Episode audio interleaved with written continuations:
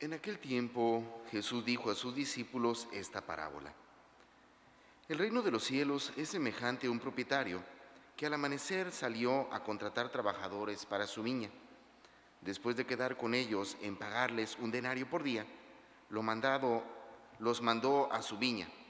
Salió otra vez a media mañana, vio a unos que estaban de ociosos en la plaza y les dijo, vayan también ustedes a mi viña y les pagaré lo que sea justo. Salió de nuevo a mediodía y a media tarde e hizo lo mismo. Por último salió también al caer la tarde y encontró todavía otros que estaban en la plaza y les dijo, ¿por qué han estado aquí todo el día sin trabajar? Ellos le respondieron, porque nadie nos ha contratado. Él les dijo, vayan también ustedes a mi viña. Al atardecer, el dueño de la viña les dijo a su administrador, llama a los trabajadores y págales su jornal, comenzando por los últimos hasta que llegues a los primeros. Se acercaron pues los que habían llegado al caer la tarde y recibieron un denario cada uno. Cuando les llegó su turno a los primeros, creyeron que recibirían más, pero también ellos recibieron un denario cada uno. Al recibirlo comenzaron a reclamarle al propietario diciéndole, esos que llegaron al último solo trabajaron una hora y sin embargo le pagas lo mismo que a nosotros que soportamos el peso del día y del calor. Pero respondió a uno de ellos, amigo, yo no te hago ninguna injusticia. ¿Acaso no quedamos en que te pagaría un denario? Toma pues lo tuyo y vete. Yo quiero darle al que llegó al último lo mismo que a ti. ¿Qué no puedo hacer con lo mío lo que yo quiero? ¿O vas a tenerme rencor porque soy bueno? De igual manera, los últimos serán los primeros y los primeros los últimos. Bueno, hermanos, continuamos nuestro caminar junto con el pueblo de Israel.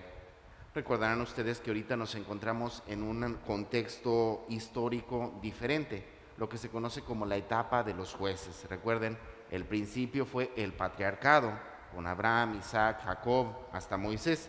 Bueno, después comenzamos otra etapa, que es la etapa de los jueces, que eran una especie como de líderes eh, o miembros del ejército, que eran quienes dirigían al pueblo, pero sobre todo tenía un tinte más militar, más de guerra, ¿verdad?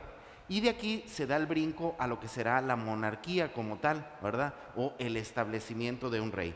Digo esto porque el día de hoy en este pasaje escuchamos los primeros vestigios de lo que será ya como tal este, la figura de un rey propio para el pueblo de Israel. Y esto hay que reconocer lo que es precisamente porque ellos ven la estructura política de otros pueblos y como tal envidian ese tipo de situaciones perdiendo de vista lo que tienen, perdiendo de vista que ellos habían hecho un pacto en el cual habían expresado que el único, el, el único y centro de su vida sería precisamente Dios, sería precisamente Yahvé. Y bueno, ciertamente en este contexto escuchamos, podríamos decir, una de las críticas más duras que se hacen sobre todo a este sistema, ¿verdad? ¿Cuántas veces hemos escuchado esta parábola en la cual critica fuertemente pues podríamos decir, a toda la serie de oportunistas que se valen precisamente de las necesidades de dirección y guía de un pueblo para aprovecharse, ¿verdad? ¿Cuántos de nosotros hemos visto cómo, sobre todo cuando se acercan las temporadas de elecciones, disculpen la expresión, pero casi casi se andan peleando a ver a quién le toca la oportunidad de poder estar precisamente en ese puesto, ¿verdad? Y por desgracia nos damos cuenta que no en la mayoría de los casos lo que los mueve es el servicio, ¿verdad? Ciertamente vemos sobre todo el cambio drástico que se da de actitud en la eh, temporada, podríamos decir, previo a las elecciones, cuando andan de campaña y ya cuando están precisamente ejerciendo el poder. Bueno, es aquí entonces donde esta parábola viene a iluminarnos fuertemente la realidad humana, la realidad en la cual constantemente podemos caer, pero sobre todo ayudarnos a entender la vocación en este ámbito, pero siempre en el servicio, ¿verdad? El que busca un puesto de ese tipo no debe estar ahí porque quiera beneficiarse de los demás, sino porque busca servir y ayudar a los hermanos, ¿verdad? Por otra parte, en este sentido, en el Evangelio del día de hoy escuchamos esta parábola que aunque tiene grandes elementos para reflexionar en torno a ella, ciertamente lo que sobresale es la figura de lo que es la justicia de Dios. ¿Y a qué me refiero con esto? Bueno, cuando nosotros normalmente pensamos en el ámbito de la justicia, pensamos en la justicia distributiva. ¿A qué me refiero con ello? bueno, pues cada quien le toca lo que le corresponde de acuerdo a lo que hace, ¿verdad? Sin embargo, cuando hablamos de Dios, las cosas no van por ahí, ¿sí? Dios no se deja llevar por números. Dios como tal no hace cuentas para determinar qué es lo que corresponde a una persona o no. Dios se guía por qué? Por su amor y su misericordia. Y esto debe de ser importante, hermanos, porque nos llena de esperanza en nuestras debilidades humanas. Nos lleva a entender que a pesar de nuestros errores y nuestras faltas, cuando confiamos en la misericordia de Dios, Dios nunca nos dejará solos, ¿verdad? A veces humanamente pensamos, y mi forma de ser, mi estilo de vida, me alcanzará para que yo pueda merecer, aunque sea, como decimos, un cachito o un cuartito en el reino de los cielos. Pues ciertamente cuando volteamos a ver nuestras obras, nuestros actos, pues nos sentimos pequeños, ¿verdad? Sentimos que en realidad somos poca cosa comparado pues a grandes personas y testimonio de vida de tantos santos.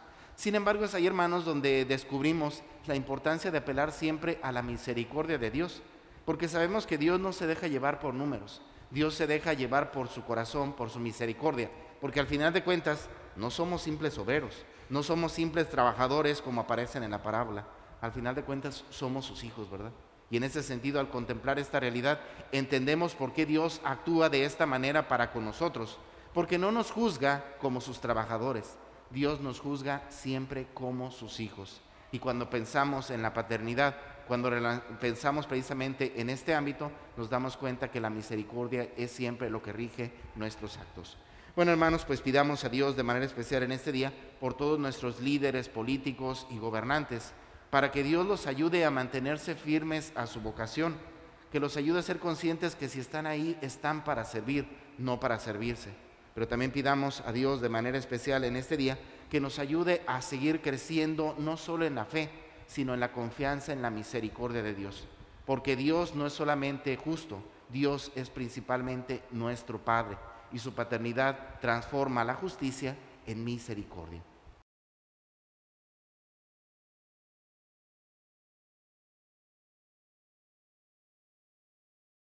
En aquel tiempo Jesús dijo a sus discípulos esta parábola. El reino de los cielos es semejante a un propietario que al amanecer salió a contratar trabajadores para su viña. Después de quedar con ellos en pagarles un denario por día, lo mandado, los mandó a su viña. Salió otra vez a media mañana. Vio a unos que estaban de ociosos en la plaza y les dijo, vayan también ustedes a mi viña y les pagaré lo que sea justo. Salió de nuevo a mediodía y a media tarde e hizo lo mismo. Por último salió también al caer la tarde y encontró todavía otros que estaban en la plaza y les dijo, ¿por qué han estado aquí todo el día sin trabajar? Ellos le respondieron, porque nadie nos ha contratado. Él les dijo, vayan también ustedes a mi viña. Al atardecer, el dueño de la viña les dijo a su administrador, llama a los trabajadores y págales su jornal comenzando por los últimos hasta que llegues a los primeros. Se acercaron pues los que habían llegado al caer la tarde y recibieron un denario cada uno. Cuando les llegó su turno a los primeros, creyeron que recibirían más, pero también ellos recibieron un denario cada uno. Al recibirlo comenzaron a reclamarle al propietario diciéndole, esos que llegaron al último solo trabajaron una hora y sin embargo le pagas lo mismo que a nosotros que soportamos el peso del día y del calor. Pero respondió a uno de ellos, amigo, yo no te hago ninguna injusticia. ¿Acaso no quedamos en que te pagaría un denario? Toma pues lo tuyo y vete.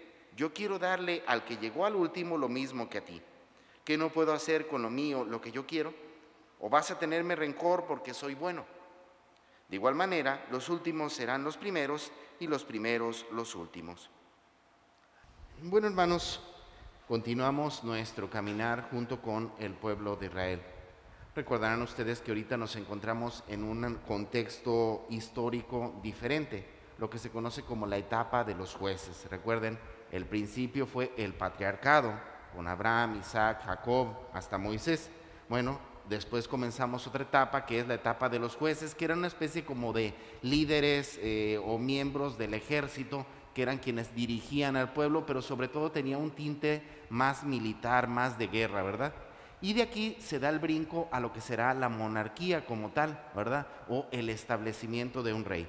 Digo esto porque el día de hoy en este pasaje escuchamos los primeros vestigios de lo que será ya como tal este, la figura de un rey propio para el pueblo de Israel. Y esto hay que reconocerlo que es precisamente porque ellos ven la estructura política de otros pueblos y como tal envidian ese tipo de situaciones, perdiendo de vista lo que tienen, perdiendo de vista que ellos habían hecho un pacto en el cual habían expresado que el único, el, único y centro de su vida sería precisamente Dios, sería precisamente Yahvé. Y bueno, ciertamente en este contexto escuchamos, podríamos decir, una de las críticas más duras que se hacen sobre todo a este sistema, ¿verdad? ¿Cuántas veces hemos escuchado esta parábola en la cual critica fuertemente, pues podríamos decir, a toda la serie de oportunistas que se valen precisamente de las necesidades de dirección y guía de un pueblo para aprovecharse, ¿verdad? ¿Cuántos de nosotros hemos visto cómo, sobre todo cuando se acercan las temporadas de elecciones, disculpen la expresión, pero casi casi se andan peleando a ver a quién le toca la oportunidad de poder estar precisamente en ese puesto, ¿verdad? Y por desgracia nos damos cuenta que no en la mayoría de los casos lo que los mueve es el servicio, ¿verdad? Ciertamente vemos sobre todo el cambio drástico que se da de actitud en la eh, temporada, podríamos decir, previo a las elecciones, cuando andan de campaña y ya cuando están precisamente ejerciendo el poder. Bueno, es aquí entonces donde esta parábola viene a iluminarnos fuertemente la realidad humana, la realidad en la cual constantemente podemos caer, pero sobre todo ayudarnos a entender la vocación en este ámbito, pero siempre en el servicio, ¿verdad? El que busca un puesto de ese tipo no debe estar ahí porque quiera beneficiarse de los demás, sino porque busca servir y ayudar a los hermanos, ¿verdad? Por otra parte, en este sentido, en el Evangelio del día de hoy escuchamos esta parábola que, aunque tiene grandes elementos para reflexionar en torno a ella, ciertamente lo que sobresale es la figura de lo que es la justicia de Dios. ¿Y a qué me refiero con esto? Bueno, cuando nosotros normalmente pensamos en el ámbito de la justicia, pensamos en la justicia distributiva. ¿A qué me refiero con ello? Bueno, pues cada quien le toca lo que le corresponde de acuerdo a lo que hace, ¿verdad? Sin embargo, cuando hablamos de Dios, las cosas no van por ahí, ¿sí?